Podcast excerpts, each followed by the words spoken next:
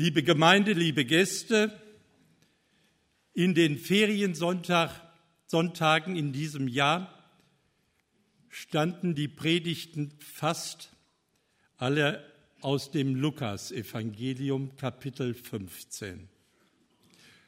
Und das nennt man auch nicht umsonst das Kapitel der Gleichnisse. Im ersten Teil wird erzählt von dem verlorenen und wiedergefundenen Schaf. Das zweite Gleichnis handelt von der verlorenen und wiedergefundenen Münze. Und das dritte nennt man das Evangelium im Evangelium, der verlorene und wiedergefundene Sohn. Ich lese die Verse 11 bis 32. Jesus fuhr fort, ein Mann hatte zwei Söhne.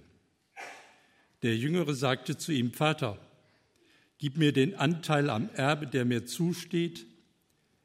Da teilte der Vater das Vermögen unter die beiden auf.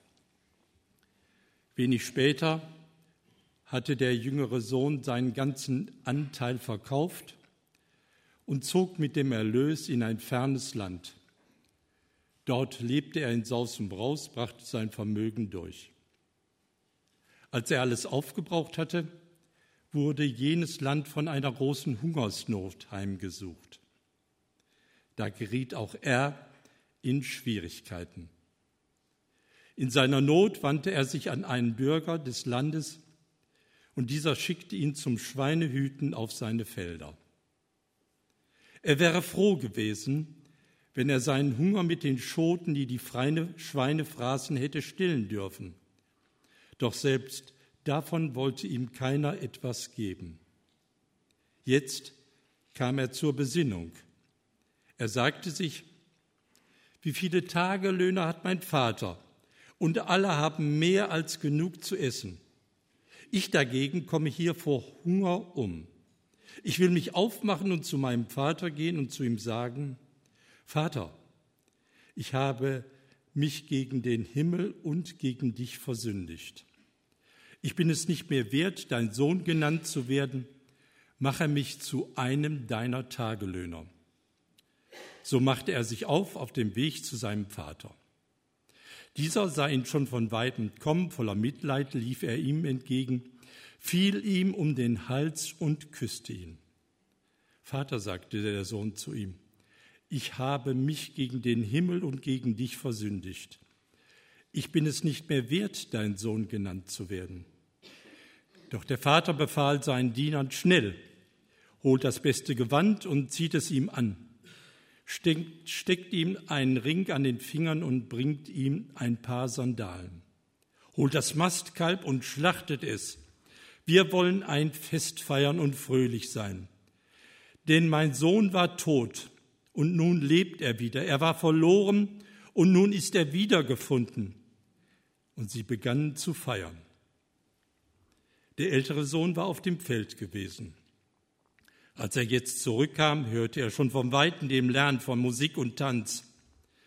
Er rief einen Knecht und erkunde sich, was das zu bedeuten habe. Dein Bruder ist zurückgekommen, lautete die Antwort, und dein Vater hat das Mastkalb schlachten lassen, weil er ihn wohlbehalten wieder hat. Der ältere Bruder wurde zornig und wollte nicht ins Haus hineingehen. Da kam sein Vater heraus und redete ihm gut zu. Aber er hielt seinem Vater vor, so viele Jahre diene ich jetzt schon und habe mich nie deinen Anordnungen widersetzt. Und doch hast du mir nie auch nur ein Ziegenbock gegeben, so dass ich mit meinen Freunden hätte feiern können. Und nun kommt dieser Mensch da zurück, dein Sohn, der dein Vermögen mit Huren durchgebracht hat. Und du lässt das Mastkalb für ihn schlachten? Kind, sagte der Vater zu ihm, du bist immer bei mir. Und alles, was mir gehört, gehört auch dir. Aber jetzt mussten wir doch feiern und uns freuen. Denn dieser hier, dein Sohn, war tot und nun lebt er wieder. Er war verloren und nun ist er wiedergefunden. Das Gleichnis nennen die meisten die Geschichte vom verlorenen Sohn. Man könnte sie stattdessen auch nennen die Geschichte von den beiden verlorenen Söhnen oder von dem Wiedergefundenen. Die Geschichte vom liebenden Vater ging er auch. Mit Töchtern und einer liebenden Mutter hätte Jesus die Geschichte ebenso gut erzählen können. Jesus hat es hier mit zwei Gruppierungen zu tun. Einerseits Zolleinnehmer, Sünder, Gesindel, Leute, die damals der Abschaum der Gesellschaft waren. Auf der anderen Seite die Pharisäer, Schriftgelehrten, Menschen, die Gott ernst nahmen, die jeden Schabbat in der Synagoge zu finden waren und die sich im Alltag sehr genau danach richteten, was zu tun und zu lassen war. Und es beginnt damit, dass der jüngere Sohn einen Bruch setzt. Vater, du bist für mich gestorben, mit dir will ich nichts mehr zu tun haben. Ich packe meine Klamotten und werde gehen. Gib mir das, was mir als Erb Erbteil zusteht und dann Tschüss. Und der Vater teilte sein Vermögen. Ein Drittel geht an den Jüngeren, zwei Drittel bekommt der Ältere. Er gibt dem Sohn, was er begehrt, und lässt ihn ziehen. Er gibt ihn frei. Der Vater gibt seinen Sohn frei. Wenn Jesus das so erzählt, dann wird schon deutlich, der Vater, Gott selbst, gibt frei. Er zwingt keinen. So ist das bei Gott. Freiheit. Der Sohn ist frei und darf gehen, ohne dass der Vater auch nur irgendetwas sagt oder gar die Drohkeule herausholt, wie es bei den meisten von uns Menschen ist. Der biblische Gott ist ein Gott der Freiheit, der nicht mit Druck, Zwang und Manipulation arbeitet. Und von daher gibt der Vater hier seinen Sohn frei und der macht sich von, vom Acker.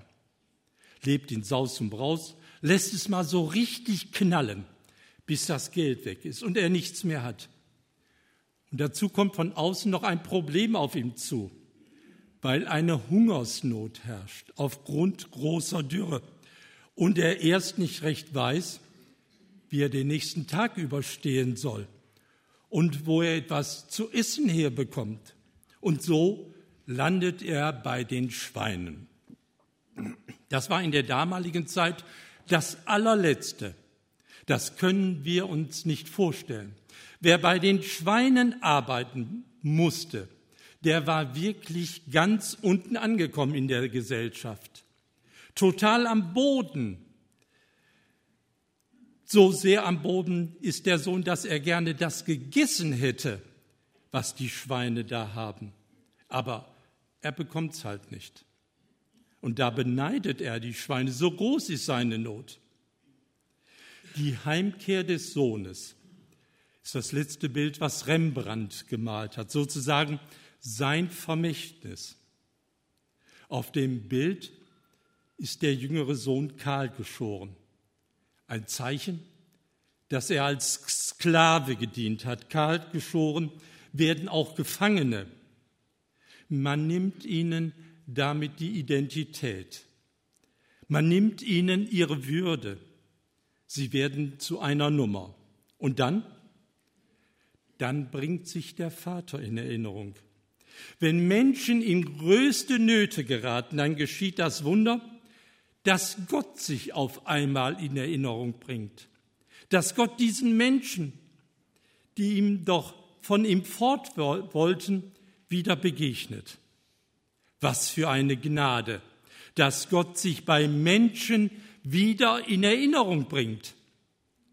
Die Tagelöhner des Vaters, das waren nicht angestellte Knechte, die mit auf dem Hof lebten, Teil der Familie waren sondern Tagelöhner waren die absolut billigsten Arbeitskräfte und die, so erinnert sich der Sohn, hatten Brot in Fülle. Was ist das für ein Vater, für ein Großgrundbesitzer, für ein Gott, dass selbst die allerletzten Brot in Fülle haben? Wie großzügig ist denn das? Und ich sitze bei den Schweinen hier und habe nichts zu essen. Da sagte der Sohn, ich will mich aufmachen. Was für ein schönes Wort. Man hört natürlich zunächst aufbrechen, losgehen, nach Hause laufen. Aber darin steckt auch, ich will mich aufmachen, damit das Bild der Erinnerung Raum greift. Ich will mich öffnen für diesen großzügigen Vater. Ich will ihn wieder an mich herankommen lassen. Da ist ein Gott, der mir alles gibt, was ich brauche. Und dazu übt der jüngere Sohn ein Gebet an, eine Bitte, die offensichtlich macht, was da eigentlich schief läuft. Und sein Übungsgebet lautet so. Vater, ich habe gesündigt gegen den Himmel und vor dir. Ich verdiene es nicht mehr, dass ich dein Sohn heiße. Mache mich zu einem Tagelöhner. Martin Luther kannte dieses Denken. Er ist so groß geworden in, den, in der mittelalterlichen Theologie, die darauf abzielt, ich kleiner Mensch muss Gott besänftigen. Ich muss vor Gott in den Staub fallen. Ich muss um Gnade betteln. Ich muss darum ringen, wenn überhaupt so ein kleines Plätzchen bei Gott hinten in der Ecke zu bekommen. Und Luther schreibt, ich wurde in meiner Kindheit so gewöhnt, dass ich erblassen und erschrecken musste, wenn ich den Namen Christus hörte. Denn ich war nicht anders unterrichtet, als dass ich ihn für einen gestrengen und zornigen Richter hielt. Was für ein Gottesbild lebt in Menschen, in eurem, in meinem. Der jüngere Sohn glaubt, ich verdiene es nicht mehr, Sohn zu sein. Deshalb biete ich mich als billige Arbeitskraft an. Ich werfe mich in den Staub vor meinem Vater. Alles andere habe ich doch nicht verdient. Liebe Gemeinde, was haben wir eigentlich bei Gott verdient? was hast du und was habe ich bei Gott verdient?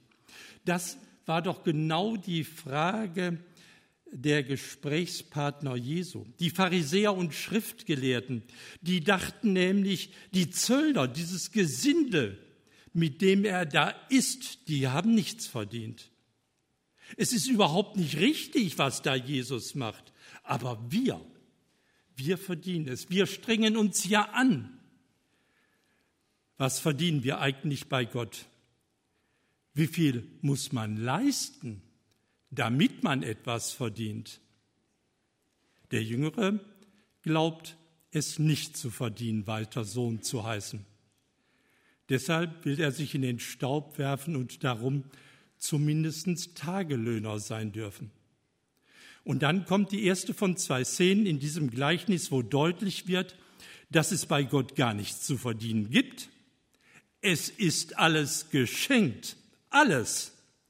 Jegliches Rechnen, jedes Abzählen hat sich bei Gott erledigt.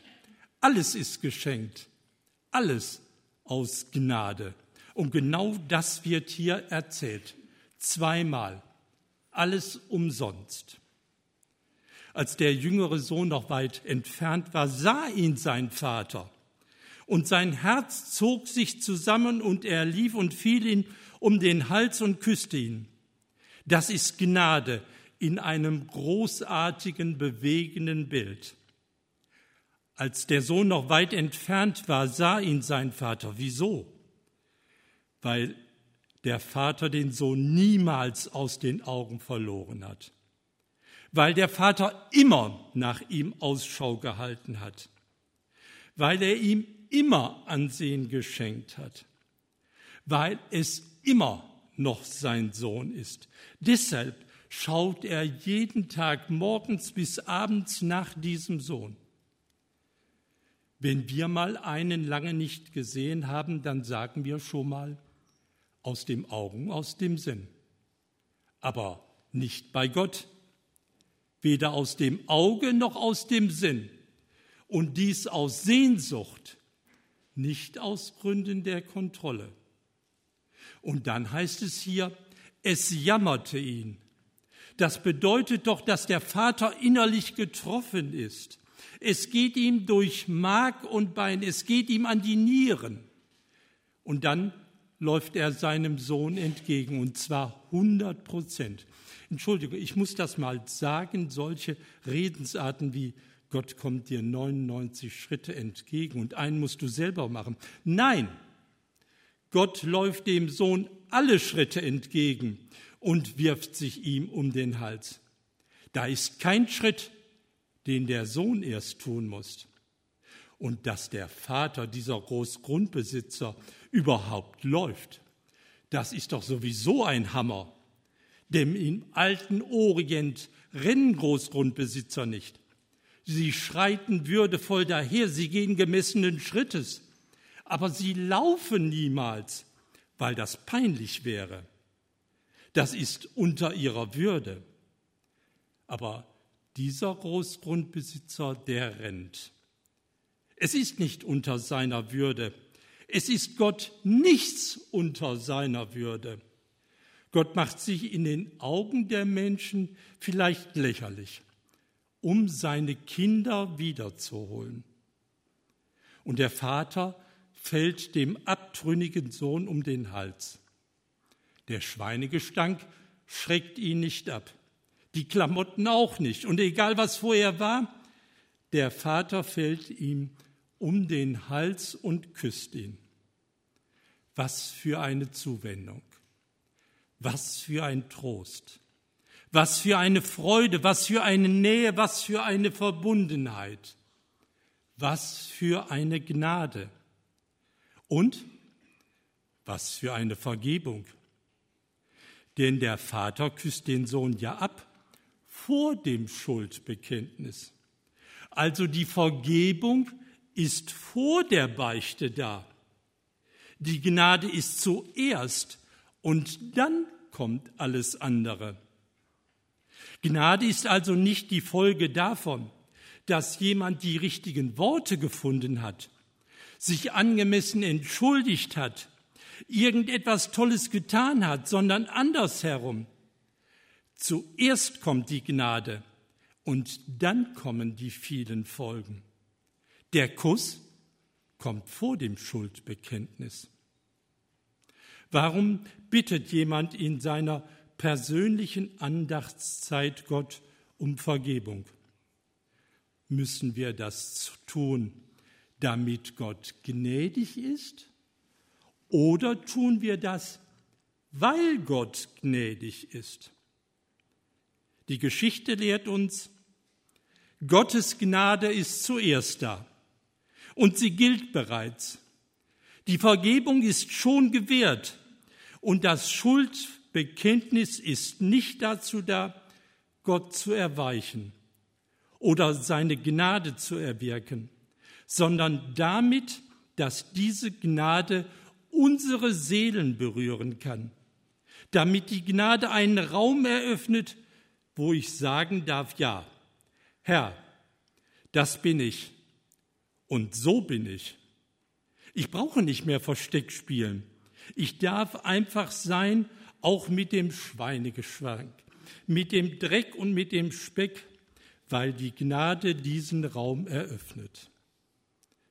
Ein bekannter Theologe dieser Zeit schreibt, beim Schuldbekenntnis und Gebet geht es darum, dass der Mensch sich selbst ausliefert an den Gott der Gnade.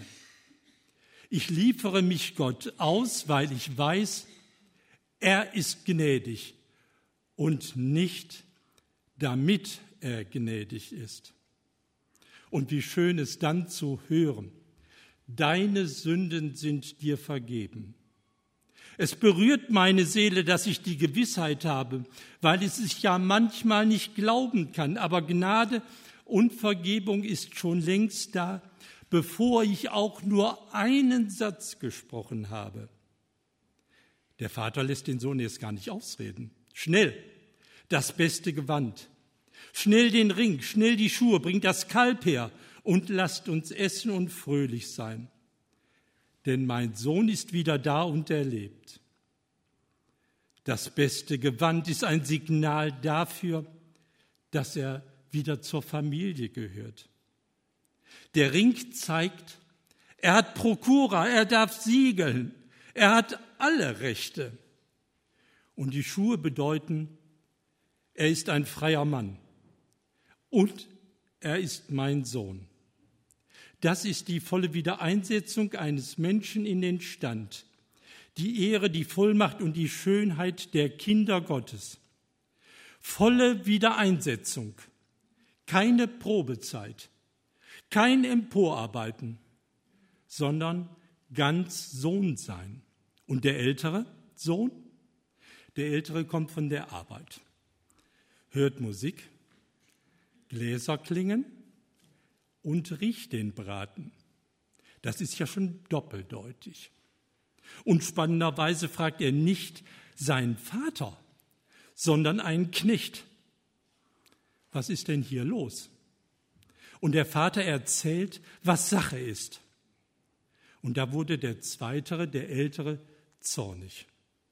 Ist ja klar. Man kann ihn verstehen. Das hat doch der jüngere Sohn, der Bruder, gar nicht verdient. Wie ungerecht. Er, der Ältere, er war immer zu Hause, immer brav, engagiert, fleißig. Und der Bruder, der hat alles auf den Kopf gehauen. Und schon merken wir, auch der ältere Sohn ist in dieselbe Falle wie der jüngere Sohn.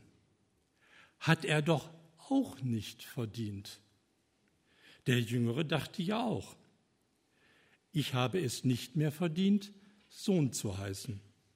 Dieselbe Falle. Martin Luther erzählt, dass er vor seiner Entdeckung des Römerbriefs, vor seiner Entdeckung des Evangeliums so gelebt hat. Ich habe viel gefastet, viel gebetet, ich habe ein strenges Leben geführt. Selbstverständlich war Lachen verboten. Luther hat auch Reliquien verehrt, eine Wallfahrt nach Rom gemacht und hat sich immer gefragt, all das Fromme, was ich da tue, hat das denn auch die richtige Motivation oder ist meine Motivation wiederum auch unfromm?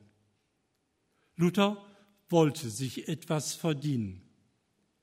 Das wollte der Jünger und der ältere Sohn auch.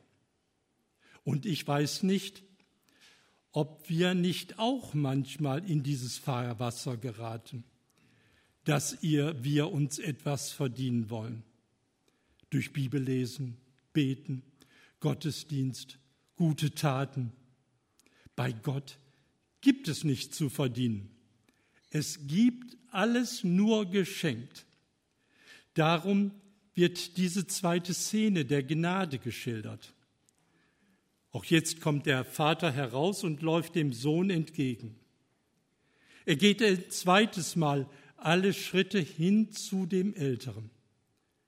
Und wiederum erweist der Vater seine Nähe, seine Zuwendung, seine Gnade und Freundlichkeit und auch seine Freiheit. Er bittet den zweiten Sohn, komm doch mit rein, lass uns feiern. Er bittet ihn, kein Befehl, keine Daumenschrauben, kein Zwang, komm noch dazu, lass dich bitten. Und der Vater hat ein offenes Wort für die Wut seines älteren Sohnes. So viele Jahre habe ich dir gedient, habe nie ein Gebot übertreten, habe nicht mal einen mageren Ziegenbock von dir bekommen, damit ich mit meinen Freunden ein bisschen feiern konnte. Man spürt bei dem Älteren, Auch dem gefällt es zu Hause nicht. Der andere ist äußerlich ausgezogen. Der ältere ist innerlich ausgezogen. Macht keinen Spaß hier. Ich mache alles richtig, aber zu feiern gibt es nichts. Nicht mal in Ziegenburg, wo kein Fleisch dran ist. Selbst den kriege ich ja nicht. Liebe Gemeinde, was hat dieser ältere Sohn für ein Vater und für ein Gottesbild? Das Bild von einem kärglichen, geizigen Menschen, von einem kärglichen, geizigen Gott, der nicht gönnt, der nichts gibt oder der dem Leben Feind ist? Ein gesetzliches Gottesbild. Menschen machen sich Gesetze, um Gott Wohlgefallen erwerben zu können, schreibt Martin Niemöller. Man sagt, macht sich diese Gesetze selber, um sich dann vor Gott darauf zu berufen, ich habe doch schließlich alles erfüllt. Genau das tun auch die Pharisäer und Schriftgelehrten. Wir machen doch alles richtig. Und die anderen, die machen alles falsch. Liebe Gemeinde, Glaube, Christsein ist kein Arbeitsvertrag, kein Beschäftigungsverhältnis, keine Verdienstmöglichkeit, sondern eine Liebesbeziehung, die ganz alleine davon lebt, dass Gott uns das gönnt, gibt und schenkt.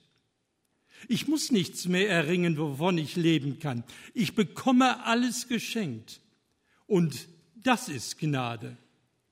Und wenn das ins Herz sagt, dann kann ich anfangen, auch anderen das zu gönnen. Was macht der Vater mit dem zweiten Sohn? Der Vater sprach zu ihm, mein Sohn, immer noch mein Sohn, auch mit dieser Lebenshärte, du bist mein Sohn, du bist alle Zeit bei mir, ich bin da, feiere und lebe mit mir und alles, was mein ist, ist auch dein.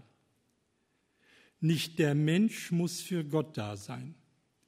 Gott ist für die Menschen da. Alles, was mein ist, ist auch dein.